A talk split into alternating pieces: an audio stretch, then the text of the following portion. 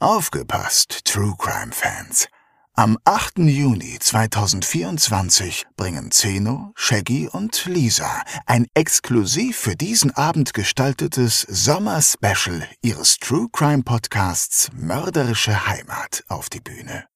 In der einzigartigen Open-Air-Atmosphäre des Museumshofes Fulda werden dabei zwei echte Kriminalfälle zum Thema Sommer, Urlaub und Reisen vorgestellt.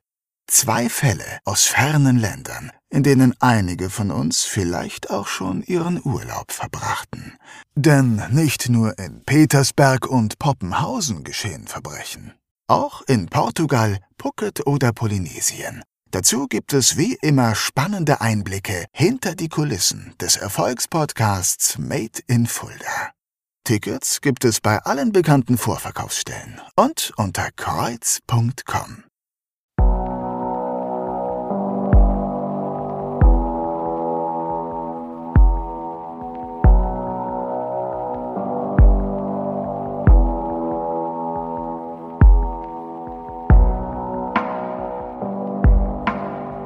Mörderische Heimat.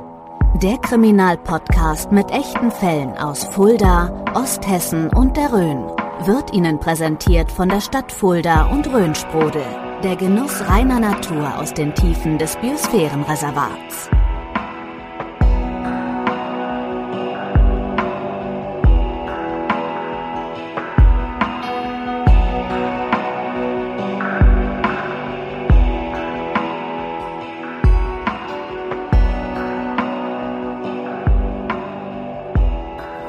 Willkommen zurück beim Podcast Mörderische Heimat und zu unserem Fall Nummer 20.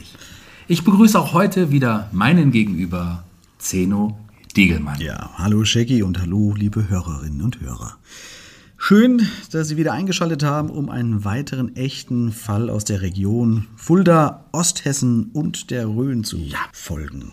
Und heute geht es wieder um einen Mord. Eigentlich sogar, wenn man mal genauer ist, um zwei Morde. Ja.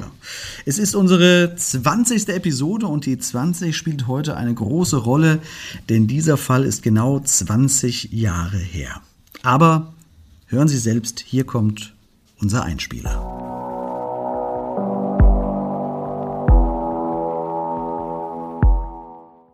Am 17. August 2001 wird in der Fuldaer Florengasse die Betreiberin eines Ladengeschäfts überfallen.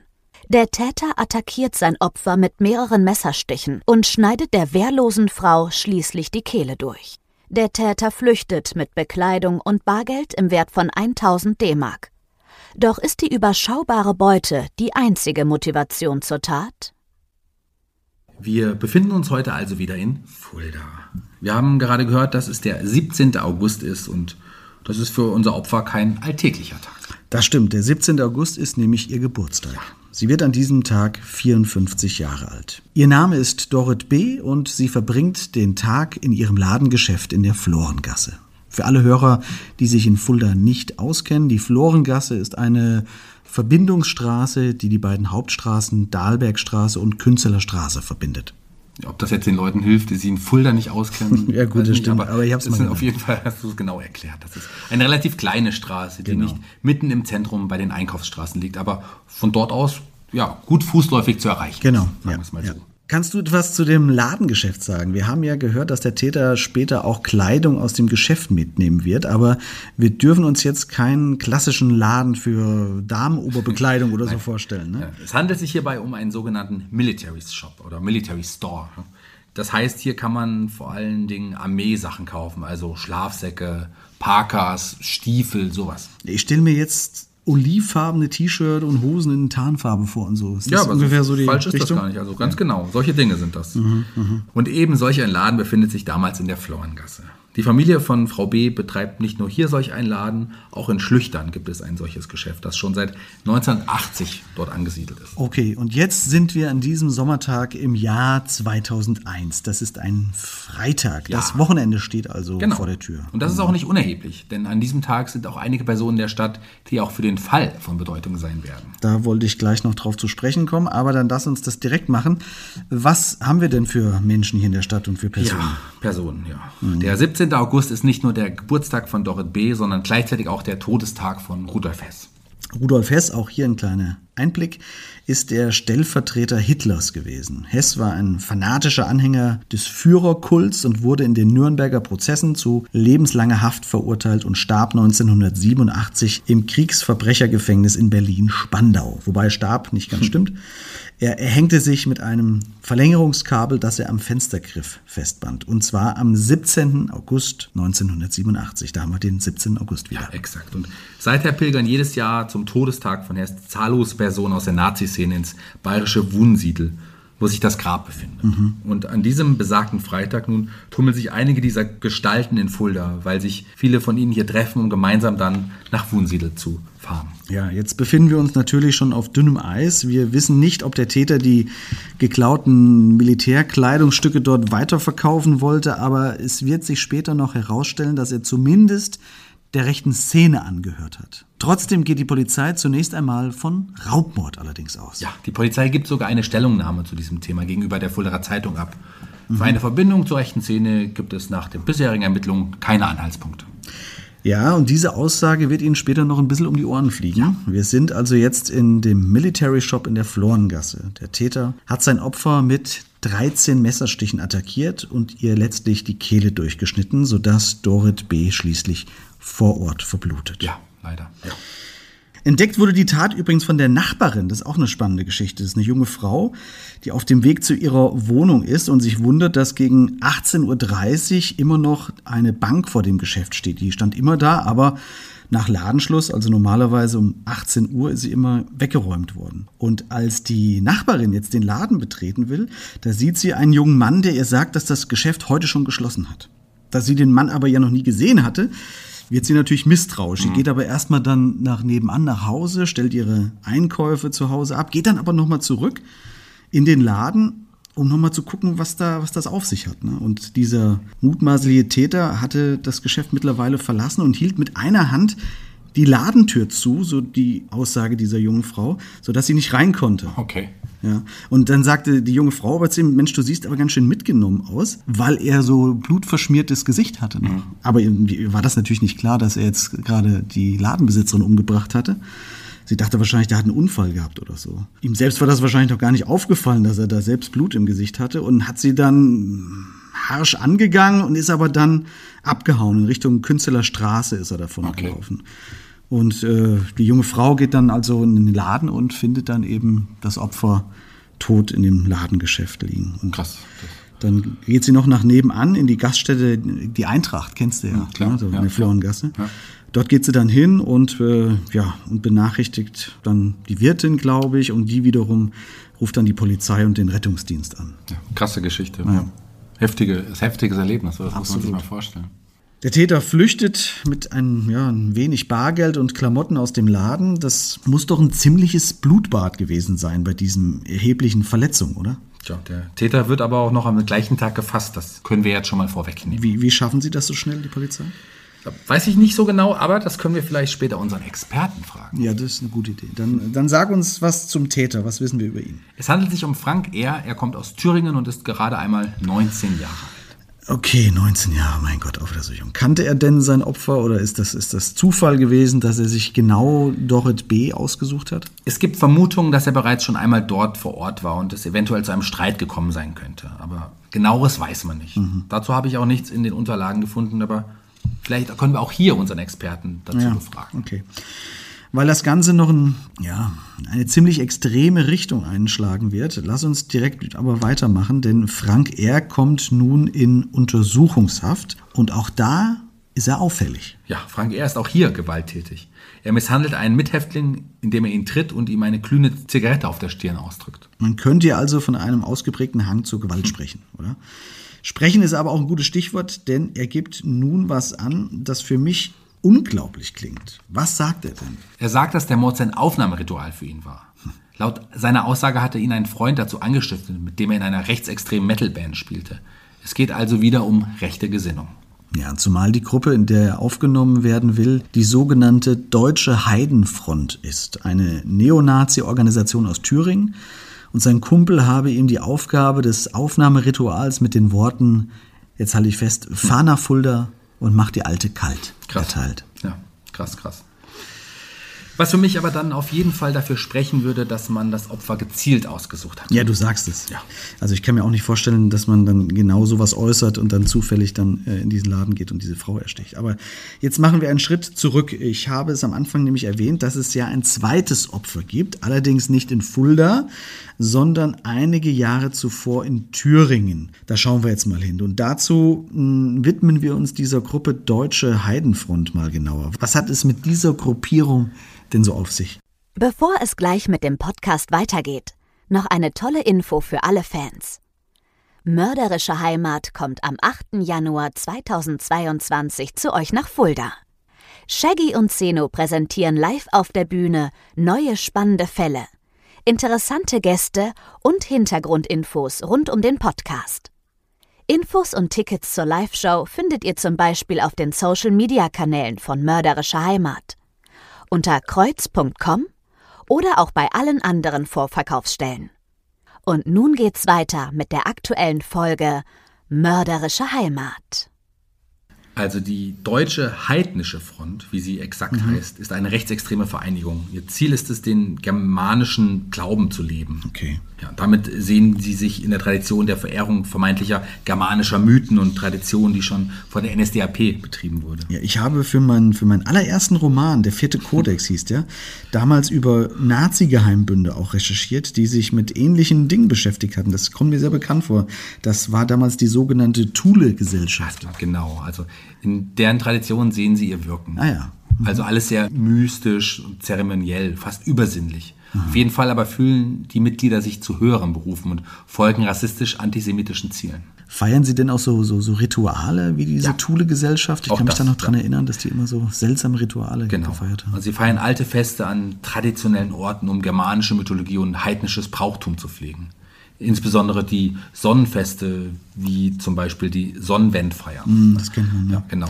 Da gibt es sogar eine Erwähnung des thüringischen Verfassungsschutzes. Hier, habe ich es. Moment. Die Sonnenwendfeier am 22. Juni 2002 auf der Burgruine Rothenburg, die früher auch tatsächlich schon von der SS genutzt worden war, wird hier explizit ein Bericht des Verfassungsschutzberichts des Landes Thüringen erwähnt. Okay. Und um eben genau in dieser Gruppe aufgenommen zu werden, soll Frank R. also beauftragt worden sein, um in Fulda Dorrit B. zu ermorden. Als, ja, wie er sagt, Aufnahmeritual. Ja, so ist es. Also, wie du erwähntest, gibt es da noch ein Opfer. Denn diese Gruppe wurde 1998 von dem bekennenden Neonazi Hendrik M. gegründet. Und dieser Hendrik M. saß selbst ebenfalls schon einmal wegen gemeinschaftlichen Mordes ein. Ein Fall, der einige Jahre zuvor ja, die Menschen erschütterte. Ja, dann gehen wir mal darauf ein. Was genau ist da passiert? Hendrik M. hatte damals mit zwei weiteren Freunden aus seiner Band ihren Mitschüler Sandro M. ermordet. Ein, ein, ja, ein irrer Fall. Das spielt zwar nicht in der Rhön, aber ich würde gerne trotzdem kurz darüber berichten, weil das auch für unseren Fall von Bedeutung ist und zeigt, was das für Menschen sind und was für Motivationen sie antreiben. Ja, das macht, macht Sinn. Dann, dann, dann machen wir das auf jeden Fall. Wir kommen auch wieder zurück nach Fulda, versprochen, liebe Hörerinnen und Hörer. Also, was hat sich da genau zugetragen, dass Sie Ihren Mitschüler ermordet haben? Also, wir sind im Jahr 1994. Hendrik M. lebt in Sondershausen in Thüringen und ist ein Fan von Black Metal und satanischem Gedankengut. Damit ist er nicht alleine. Es gibt eine kleine Clique, die nachts auf Friedhöfen sitzt und mit Blut oder manchmal auch nur Rotwein Pentagramme auf den Boden oder, oder sonst wo malt. Die Clique gründet auch eine Band mit dem Namen Absurd, die fortan satanische Texte schreibt und im Jugendhaus probt. Das ist zwar nicht gerade das, was man sich als Eltern wünscht, aber das könnte man noch mit Pubertät und sich abgrenzen von den Eltern erklären. Also Ja. noch ist nichts passiert, sozusagen nichts Schlimmeres. Hm. Ja, also gut. reicht schon, aber Jedenfalls kommt das vor allen Dingen bei den Mädchen vor Ort gut an, seine, seine Art, seine Gesinnung. Die Jungs wirken anders, rebellisch und sowas hat immer seinen Reiz. wie, wie alt, das müssen wir vielleicht sagen, wie alt sind die Jugendlichen zu dem Zeitpunkt? Also Hendrik M. ist damals 17. Dazu gesellen sich noch zwei Freunde, Sebastian S. und Andreas K. Die dann wahrscheinlich im gleichen Alter sind, Ja, weil das sind ja alles genau. Schulkollegen. Ja. Und natürlich macht so eine Gruppe nicht nur Mädchen neugierig, auch andere Jungs sind davon fasziniert und wollen ein Teil solch einer Clique werden. Ne? Und so geht es auch einem Jungen, der auf die gleiche Schule geht, nämlich eben Sandro B. Ja. Er eifert den anderen nach und interessiert sich nun auch für Satanismus. Sandro ist allerdings gerade erst mal 15 Jahre alt und sucht nun Anschluss zu dieser Gruppe. Aber die lassen ihn auflaufen, muss man sagen, und machen sich, ja, machen sich sogar lächerlich über ihn. Ja, zumindest mhm. bis zum 29. April 1993. Da lassen sie Sandro über eine Klassenkamerade eine Nachricht zukommen, dass er um 20 Uhr zum Rondell kommen soll. Okay, was ist das Rondell? Ähm, das ist so eine Art Aussichtspunkt, der höher gelegen ist. Dort ist ein Kriegerdenkmal und ein bekannter Punkt in Sondershausen. Ah, okay. Man sollte vielleicht noch erwähnen, dass Sandro wohl nicht wusste, dass dort die anderen Jungs warten würden. Er glaubte wahrscheinlich, dass, dass Mädchen ihn dort treffen wollte. Ah, okay. Ja, ja. Und dort trifft Sandro aber dann nicht auf seine Schulkameradin, sondern dann auf diese Clique der anderen Jungs. Genau. Ne? Was passiert, was passiert dann? Ja, also sie gehen gemeinsam in eine alte Waldhütte. Das muss man sich wie ein ja, verlassenes Wochenendhaus vorstellen. Dort okay. Waren die Jugendlichen schon öfters und haben ihre Rituale abgehalten. Das, was du schon erwähnt genau, hast. Genau. Dort, dort fallen die Jugendlichen über Sandro her, pressen ihn in einen Schaukelstuhl und versuchen ihn mit einem Stromkabel zu erdrosseln drosseln. Ach du lieber Gott. Aber das gelingt zunächst nicht, weil der Schaukelstuhl nicht genügend Widerstand bietet. Der, wie der Name schon sagt, schaukelt eben ja. immer wieder zurück. Makaber, ja. Also sie wollen ihm wohl das Genick brechen, aber das Ach funktionierte Gott. nicht. Sandro wehrte sich und versucht zu fliehen. Okay, er ruft dann nach Hilfe und nun setzt sich Hendrik M. auf ihn und presst ein Tuch vor den Mund ja. seines Opfers. Und auch die beiden anderen schauen nicht tatenlos zu. Ja, ne? ganz im Gegenteil. Also, die nehmen ein anderes Kabel und strangulieren ihn nun. Wie lange dauert denn der, der Todeskampf von Sandro? Ja, das Ganze dauert so ungefähr zwei Minuten, bis Sandro tot ist. Ja. Es ist nun spät am Abend und Sandro kommt nicht nach Hause. Wie reagiert denn seine Mutter?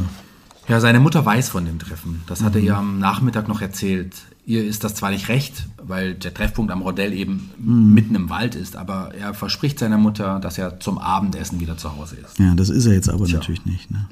Geht die Mutter dann zur Polizei oder was macht sie? Ja, aber die geht zunächst davon aus, dass er sich einfach ein wenig ja, herumtreibt oder so. Mhm. Schließlich gibt ein Jugendlicher den Hinweis, dass man doch mal in dem verlassenen Waldhaus schauen soll. Dort würden sich immer eine, einige Jugendliche treffen. Mhm. Und jetzt geht die Mutter selbst dorthin. Ja. In den Wald. Ja. In dieses verlassene Haus dort. Genau.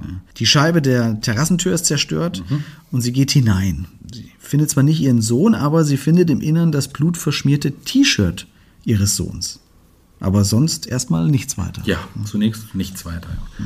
Der Mutter fällt aber ein, dass das Nachbargrundstück neben dem verlassenen Gebäude den Eltern des Mitschülers gehört. Nämlich, und jetzt kommt's, den Eltern von Hendrik L. Ja.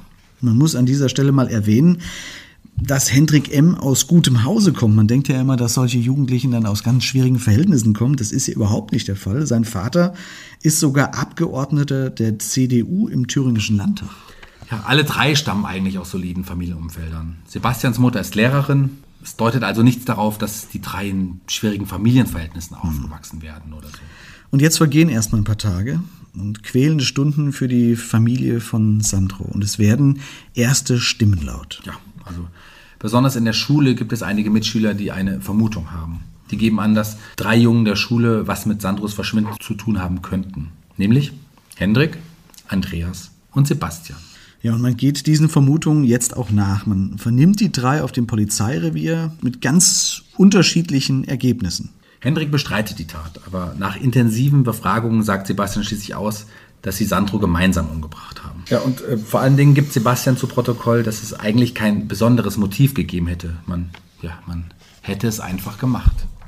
Was ist denn mit dem dritten? Von dem haben wir jetzt noch gar nicht viel gehört. Von, äh, wie heißt der? Andreas. Andreas, genau. Also er legt zunächst ein Teilgeständnis ab, aber er zeichnet immerhin auf, wo sie die Leiche von Sandro hingebracht haben. Mhm. Sie haben ihn in einer Baugrube vergraben, mhm. nur ein paar Meter von dem verlassenen Haus entfernt. Und dort finden die Polizisten dann schließlich die Leiche am nächsten Morgen auch.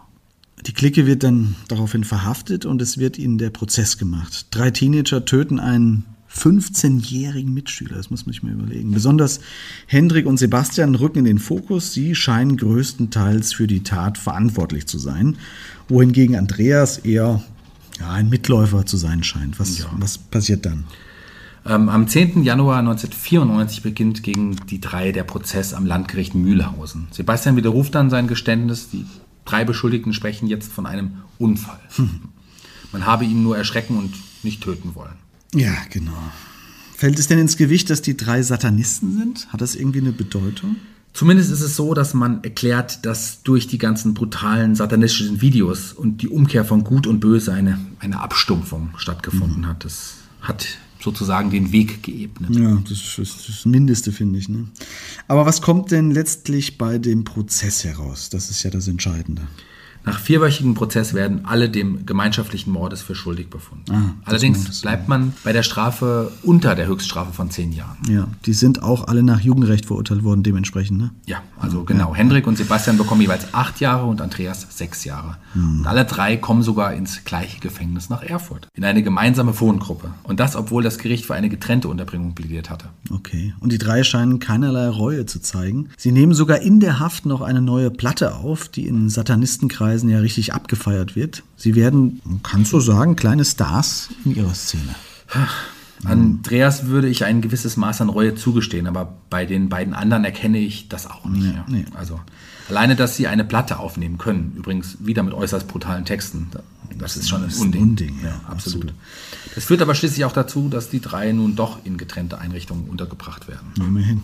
Und der Leiter ihrer bisherigen Anstalt in Erfurt wird auf Anweisung des Justizministers übrigens gefeuert.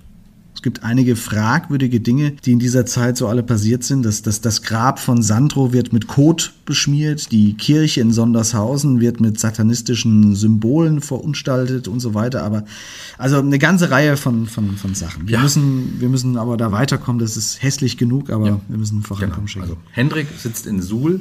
Sebastian in Gotha und siehe da, alle drei werden vorzeitig aus der Haft entlassen. Ja. Angeblich sei ihre Sozialprognose sehr positiv. Ach, Tatsächlich, sehr positiv. Ne? Da bin ich ja nicht so der Meinung, wenn ich das höre, was sie für Platten aufnehmen und so. Ne? September 1998, nur einen Monat nach seiner Haftentlassung, steht Hendrik auf der Bühne eines Black Metal Konzerts und zeigt den Hitlergruß. Ja. Gute Sozialprognose, oder? Er scheint sich im mhm. Gefängnis radikalisiert zu haben. Sein älterer Bruder Wolf ist ebenfalls Neonazi. Er war also innerhalb von wenigen Jahren vom Punk zum Satanisten und ja, nun zum Neonazi geworden. Hm. Aber das ist jetzt das entscheidende Momentum, weshalb wir von diesem Fall berichten, denn jetzt gründet Hendrik M. die schon erwähnte Heidenfront. Und auch seine Sprache ändert sich. Jetzt äußert er sich über sein Opfer Sandro, nämlich mit den Worten, dass man damals einen Volksschädling aus dem Weg geräumt habe. Der Ton wird also sehr nationalsozialistisch und hässlich. Ja, also er schließt mit den Worten, den Tod geben, den Tod empfangen. Ja. Das ist auch das Motto der Waffen-SS gewesen. Genau. Gott, oh Gott, oh Gott. Aber das bleibt alles nicht ohne Folgen. Sandros Mutter erhebt Anzeige und bekommt Recht, dass Hendrik M. gegen seine Bewährungsauflagen verstoßen habe.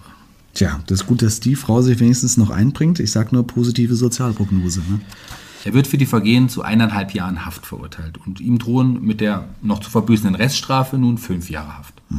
Und jetzt haut er ab. Mhm. Er flüchtet in die USA und schließt sich dort der Nationalen Allianz für den weißen arischen Widerstand an. Wahnsinn, oder? Das ist doch wirklich unfassbar. Also er kommt jetzt erstmal wieder in den Knast, weil er gegen seine Bewährungsauflagen verstoßen hat, wegen dem Hitlergruß und äh, soll jetzt seine Reststrafe verbüßen und haut ab. Ja. Aber Zielfahnder des LKAs Thüringen finden ihn im Jahr 2000 und bringen ihn kurz darauf auch wieder zurück nach Deutschland. Genau. Also er wird im Juli 2001 nach Deutschland gebracht und wieder inhaftiert. Er ist also zurück. Mhm. Und zwar genau einen Monat, und jetzt schließt sich die Klammer, vor dem Mord in Fulda. Mhm. Den hat er zwar mit Sicherheit nicht begangen, aber seine rechtsradikale Gruppe hat den Auftrag erteilt. Ob es hier noch eine engere Verstrickung von Hendrik Eng gibt, das weiß man nicht genau, aber es ist schon sehr deutlich. Mhm. Aber wie geht es denn mit dem Prozess in Fulda jetzt weiter? Ja, also der 19-jährige Frank R. wird zu neun Jahren und zwei Monaten Haft verurteilt. Aber man nimmt den Fall drei Jahre später wieder auf, um endlich festzustellen, was die wahren Hintergründe sind. Ja, ja. Man will herausfinden, ob Frank eher wirklich angestiftet wurde, um in der rechtsradikalen Neonazi-Gruppe aufgenommen zu werden. Hm. Und man hat auch einen angeblichen Auftraggeber ausgemacht, der damals äh, diese Aussage getätigt ja, hat. Ja, und rate mal, woher sich die beiden kannten. Na, von dieser deutschen Heidenfront nehme ich an. Auch? Aber vor allen Dingen spielten sie zusammen in einer thüringischen rechtsextremen Metalband. Ja, ein Schelm, der Böses dabei denkt. Ja. Und Frank R. verweigert zunächst die Aussage. Er ist hier ja nicht der Beschuldigte, sondern nur Zeuge, gibt er an. Aber damit kommt er nicht durch. Das Landgericht in Erfurt verhängt gegen ihn eine sechsmonatige Beugehaft. Als verurteilter Mörder habe er kein Aussageverweigerungsrecht. Was droht denn dem Anstifter, auf den will ich nochmal zu sprechen kommen, der Ihnen den Auftrag sozusagen erteilt hat für dieses Aufnahmeritual? Was droht denn dem Anstifter für diese Aussage? Ich meine, wenn ich sage, hier, fahrt da und da mal hin und bringt dort jemanden um, das ist doch strafrechtlich verwertbar, oder? Ja, und das ist sogar ziemlich äh, verwertbar. Das ist Anstiftung zum Mord. Hm. Und darauf gilt der gleiche Strafrahmen wie auf die eigentliche Tat. Und das ist in diesem Fall im Höchstfall bei zehn Jahren bis lebenslänglich. Ach krass. Das wusste ich nicht. Mhm.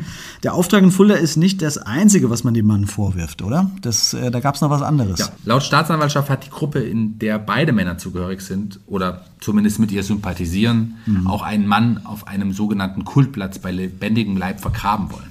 Bei lebendigem Leib ja. vergraben? Aber das sei lediglich daran gescheitert, weil es das potenzielle Opfer bei der Entführung schaffte, zu entkommen. Aber auch das können Sie ihm nicht 100% nachweisen. Ja, so ist mhm. es.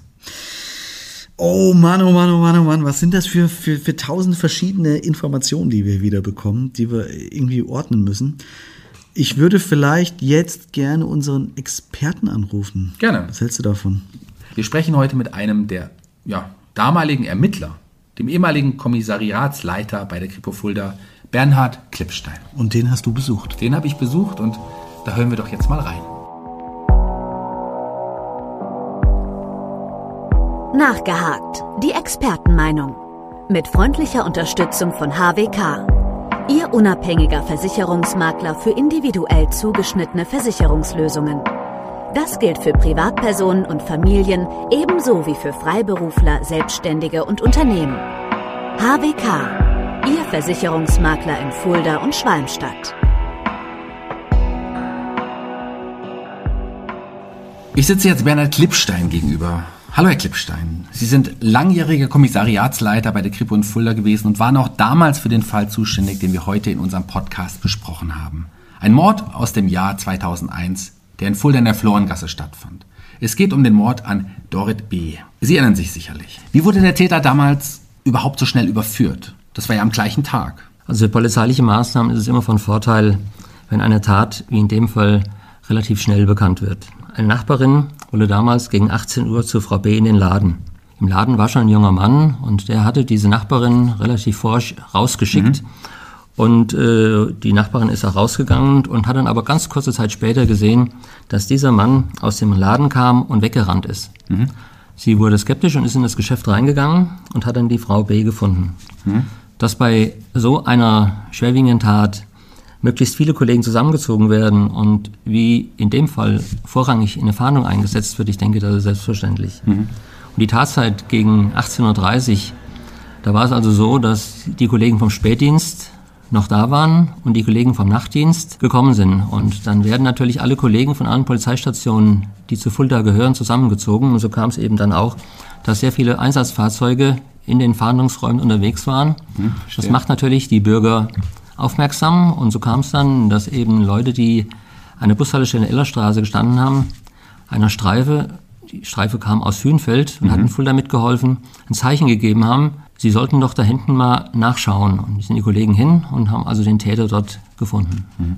Wie läuft denn so eine, so eine klassische Fahndung ab, wenn man davon ausgeht, dass der Täter noch in der Nähe ist? Tja, also Fahndungsmaßnahmen, denke ich, erfolgen immer und sofort. Auch dann, wenn man oftmals gar nicht viel weiß oder ja, darauf hofft, dass vielleicht von der Tatortarbeit noch neue Erkenntnisse kommen. Deshalb werden Fahndungsräume besetzt, was letztlich auch im Sinne ist, um eventuell Zeugensermittlungsmaßnahmen durchzuführen. Mhm.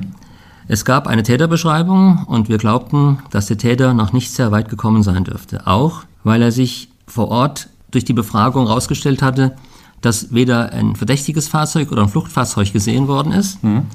und dass der Täter blutverschmiert geflüchtet sein sollte, was natürlich die unauffällige Flucht und die Benutzung von öffentlichen Verkehrsmitteln schon schwierig gemacht hätte. Er musste sich nach unserer Einschätzung also entweder irgendwo verstecken, mhm. sich reinigen oder umziehen. Und äh, der Innenstadtbereich und besonders der Tatort und der Bereich um den Tatort, das waren für uns die Ziele, die zu sichern waren. Und deshalb gibt es bei uns festgelegte Fahndungsräume und zentral zu besetzende Punkte, damit so eine Fahndung strukturiert ablaufen kann. Observationen und das Ansprechen von Bürgern gehört selbstverständlich auch dazu und darauf zu achten, dass Bürger irgendwelche Zeichen geben oder äh, Augen können sprechen, dass man erkennt, der Bürger hat möglicherweise was gesehen und ist sich unsicher, ob er es der Polizei melden soll. Ja, dann so, so, ein Blick einfach dann zur Seite oder so, denn das ist dann auffällig, das fällt Ihnen dann noch. Ja, man muss dann schon mit offenen Augen durch die Gegend fahren. Ja, den Täter haben Sie gefasst. Äh, war denn der Täter dann gleich geständig? Ja, der war bei der Kontrolle an Ordensstelle sofort äh, geständig. Er hat hm. gesagt, ich war das. Und ich denke, er konnte sofort sehen, dass äh, die Flucht vorbei war äh, er wusste ja auch, dass er gesehen worden ist. Also von daher blieben nicht so viele Möglichkeiten. Welchen Eindruck machte denn der Täter bei der Vernehmung auf Sie? Also ich habe diesen Täter nicht vernommen. Äh, es ist so, dass in so einer hekischen Phase es sehr viele Dinge zu erledigen gibt. Mhm. Nach der Festnahme ist natürlich wichtig, dass wir den Täter nach Möglichkeit nicht häufig von einem zum anderen übergeben, sondern dass er abgeschirmt wird, dass erstmal die Spurensicherung ihm erfolgt und dass der Kollege, der ihn später vernehmen soll, relativ schnell zu ihm kommt und auch bei ihm bleibt. Hm, verstehe. Äh, es gab hier keinen Zweifel an der Täterschaft, aber die sofortige Vernehmung war für uns schon wichtig und zwar deshalb, weil wir nach Möglichkeit äh, eine gezielte Spurensicherung durchführen wollten und zwar nach Täterkleidung und gegebenenfalls nach äh, weiteren Spuren, die im Rahmen der Flucht möglicherweise entstanden sind. Aber das kann ich Ihnen sagen, wer den Jungen gesehen hat, der hätte ihm nie zugetraut, dass er so eine Tat begehen kann. Mhm. Und wenn man dann auch noch erfährt, dass er kurz nach der Tat eine Knackwurst ist, das ist schon ganz besonders. Das, das, das glaube ich gerne. Ähm, eine Frage, die uns beschäftigt, war der Täter zu einem früheren Zeitpunkt schon einmal im Laden? Also wusste er, wen er vor sich hatte? Also die Frage, die darauf zielt, Zufall oder gezieltes Opfer? Also wir sind davon ausgegangen, dass er vorher schon im oder zumindest am Laden war. Okay. Das hat sich dann auch in der Vernehmung eigentlich bestätigt. Die telefonische Ankündigung von Frau B., sie hatte an dem Tag Geburtstag und hatte nachmittags ihrer Familie gesagt, dass sie noch warten muss, weil noch ein Kunde kommt, der Waren mhm. im Werte von 1000 Euro abholen möchte. Und das war ja tatsächlich auch dann das Raubgut. Äh, das ließ dann schon vermuten, dass er den Ladenschluss abgewartet hat, um die Raubstraftat zu begehen. Das war für uns auch eigentlich auch der die erste Vermutung, dass es sich um eine Raubstraftat gehandelt hat. Mhm. Ja, da hat alles für gesprochen. Die mit, das Mitführen der Tatwaffe mit entsprechender Klingenlänge, der Fluchtweg hin zur Toilette, zur Tankstelle und das, die Aussage, dass er zu einem Bewerbungsgespräch in Gersfeld war, aber eine riesen Reisentasche dabei ja. hatte, das äh, war auch widers widersprüchlich. Dass die Frau im Geschäft war, hat ihn vielleicht ja zu der Überlegung kommen lassen, dass er mit wenig Gegenwehr zu rechnen hatte und dass das vielleicht dann auch dazu geführt hat, dass er gesagt hat, also da warte ich, bis die Frau allein ist, zum Schluss keine Kunden mehr, dann begehe ich die Raubstraftat. Aber der Täter hatte hierzu keine Angaben gemacht im Genauen. Also er hat gesagt, es wäre eine zufällige, ja beim Durchlaufen durch die Stadt wäre zufällig ja. bei diesem Geschäft vorbeigekommen, hätte das ja. gesehen. Sie haben ja eben gerade noch gesagt, dass wenn man den Täter gesehen hat, hätte man ihm gar nicht zugetraut. Der war ja noch sehr jung. Er hat ja deshalb auch nur zehn Jahre bekommen ja, oder zehn, ja. unter zehn Jahren bekommen. Ja. Sah also aus wahrscheinlich wie ein, ein, ein, junger Mann einfach, ein unschuldiger junger Mann oder kann man das sowas? Ja, ein Bübchen. Ja, Bübchen. Aber die Frage nach dem Motiv beschäftigt uns ja. Die Kleidungsstücke und das Bargeld scheinen ja nur eine untergeordnete Rolle zu spielen. Der Täter wurde anscheinend von einem Kollegen aus der rechten Szene im Zuge eines Aufnahmerituals gezielt nach Fulda geschickt. Was geschah mit dem Anstifter? Der ist ja freigesprochen worden. Also, dass er nach Fulda geschickt worden ist, ich ja. denke mal, das hat sich nicht definitiv herausgestellt. Wenn man die Gerichtsverhandlung verfolgt hat, weiß man, dass selbst da das Motiv nicht richtig herausgearbeitet mhm. werden konnte. Ein Aufnahmeritual war eigentlich im Gespräch, das stimmt. Mhm. Richtig Klarheit gab es da aber nie. Kontakte zu rechten Gruppierungen waren schon bei unseren ersten Ermittlungen äh, in, am Wohnort von den Tätern relativ klar. Mhm.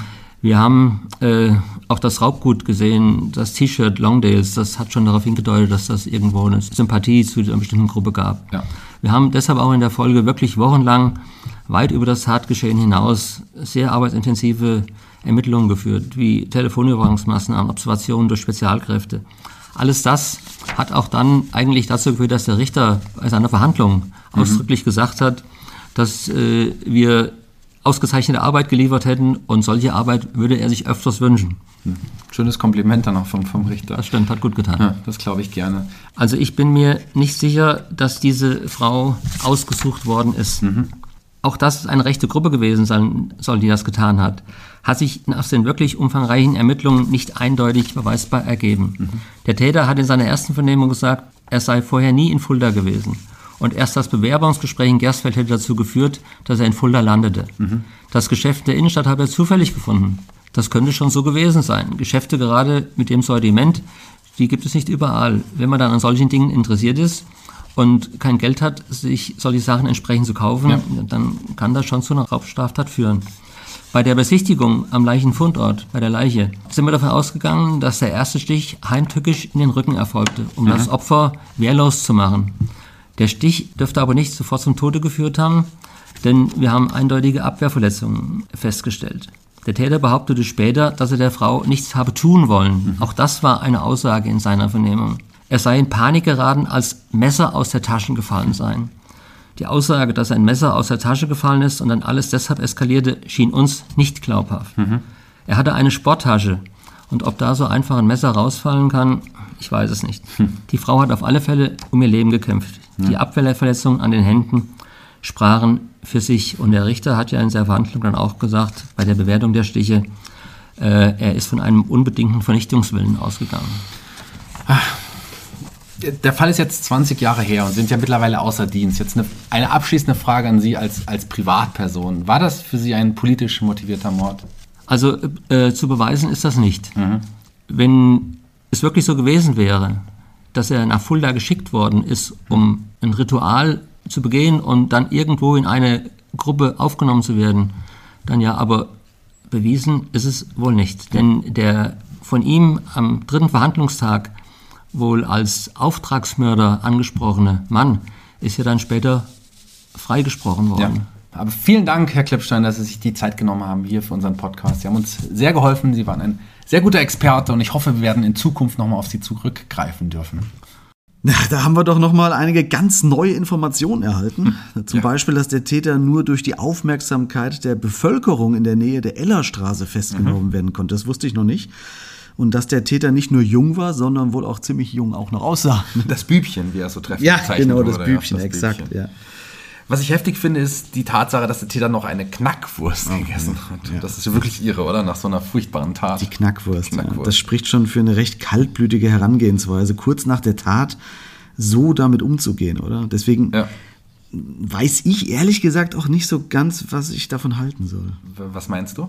Naja, also Herr Klippstein hat ja gesagt, dass es bei der Verhandlung nicht abschließend festgestellt werden konnte, dass es sich um, ein, um eine rechtsmotivierte mhm. Tat handelt. Ja, ja.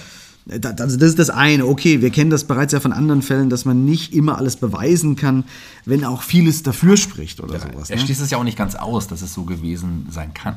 Ja, das andere ist aber die Tatsache, dass ich es nicht verstehe, wie einerseits die getroffene Aussage im Raum steht, dass er, also der Täter, den ja. Auftrag bekommen hat, nach Fulda zu fahren und diesen Mord zu begehen, aber anscheinend wird sich dann vor Gericht darauf verständigt, dass er angeblich zufällig dort vorbeigekommen sein ja. könnte. Also hat sich der Täter da dann umentschieden in seiner Aussage oder wie ist das? Also jetzt, jetzt läuft er ja angeblich zufällig nach seiner Aussage dort vorbei und dann rutscht ihm noch dummerweise ein Messer aus der Sporttasche hm. und er ersticht Dorit B. Also das klingt für mich schon sehr komisch. Das ist schon sehr dünnes Eis meines Erachtens. Ja, oder? ja. Zumal wir ja auch gehört haben, dass es noch einen Anrufer gab, der extra im Laden anrief. Richtig, auch kurz, das. Ja, um kurz ja. vor der Schließung noch Ware im Wert von, von circa 1000 Mark abzuholen. Mhm. Das hat der Klippstein ja auch gesagt, dass es fast genau in dem Wert war, in dem auch dann die Ware war, die mitgenommen wurde. Mhm. Da liegt es nahe, dass es der Täter selbst war, der dort anrief, um sicherzugehen, dass Dorot B. noch im Laden blieb. Ja, eben, das denke ja, ich auch. Eben. Was dann ja auch wiederum gegen die Aussage sprechen würde, dass er dort tatsächlich zufällig vorbeigekommen ja, sein könnte. Ganz, ganz genau. Mhm. Außerdem sehe ich das auch ein wenig anders als unser Experte, muss ich sagen. Denn das Geschäft liegt meines Erachtens nicht unbedingt sehr prominent in der Innenstadt, sodass man dort eigentlich nicht zufällig vorbeikommt. Er hat zwar gesagt, es könnte sein und ja. hat nicht gesagt, es war so, aber also da muss man schon sehr gezielt vorbeilaufen, finde ich. Und soweit ich mich erinnern kann, gab es zu dem damaligen Zeitpunkt auch nur wenige bis, bis mhm. gar keine äh, Geschäfte dort. Also ich erinnere ja, mich jetzt an keins. Und von daher denke ich auch, dass man den Laden und auch das Opfer gezielt ausgesucht hat. Ja, denke ich eigentlich auch. Ja. Und daraus entsteht dann so eine Kontroverse, ob man Dorit B. nun als Opfer rechter Gewalt anerkennt oder nicht. Ne? Ja. Was wiederum, ich glaube, für die Hinterbliebenen eine weitere Hängepartie ist, in der sie sich nicht ja, vielleicht auch wie ernst genommen fühlen. Also ich kann mir schon vorstellen, dass das auch nochmal eine große Enttäuschung ist. Es gab ja auch seitens der Linksfraktion noch eine offizielle Anfrage bei der Bundesregierung, warum diese Tötung bis heute nicht als politisch motivierte Straftat eingestuft wird. Und was kam raus? Die Antworten sind wie so oft man schiebt sich gegenseitig Verantwortung zu. Die einen sagen, das sei Ländersache, die anderen sagen, die Stadt könne mhm. dennoch zumindest dort eine Gedenktafel oder ähnliches errichten. Es ist letztlich wieder eine politische Entscheidung. Ja. Ja, und das ist äh, in solch einer emotional aufgeladenen Situation für alle Hinterbliebenen wahrscheinlich die denkbar schlechteste hm. Ausgangslage, oder? Hm. Da fühlst du dich doch komplett alleingelassen. Also ich weiß nicht, ob man da nicht auch ein bisschen unkonventioneller agieren könnte, oder? Ja. Also vielleicht mal das Gespräch suchen und eine gemeinsame Lösung finden. Zumindest besser, als sich gegenseitig hin und her zu schieben, wer da nun verantwortlich ist und nicht und ob man da jetzt eine Plakette hinhängt oder nicht. Also das du sagtest, aber eben diese Gedenkplakette hat die, wurde von seitens der Stadt ja zugesagt. Ja, ja. Aber ja. bis heute hat man die ja, bis nicht angebracht. Also ich finde lieber eine Gedenktafel gegen rechte Gewalt zu viel ja. als eine zu wenig. Ja, oder? Also absolut. So allein als Symbol könnte man das ja machen. Als Symbol würde da niemandem eine Zacke aus der Krone fallen. Mhm. Aber gut, das ist natürlich auch wieder meine persönliche Meinung. Ja, aber ich finde, das ist auch ein prima Schlusswort. Lass uns diesen Fall, der ja noch doch ganz ordentliche Kreise zieht, für heute beenden. Ja, okay.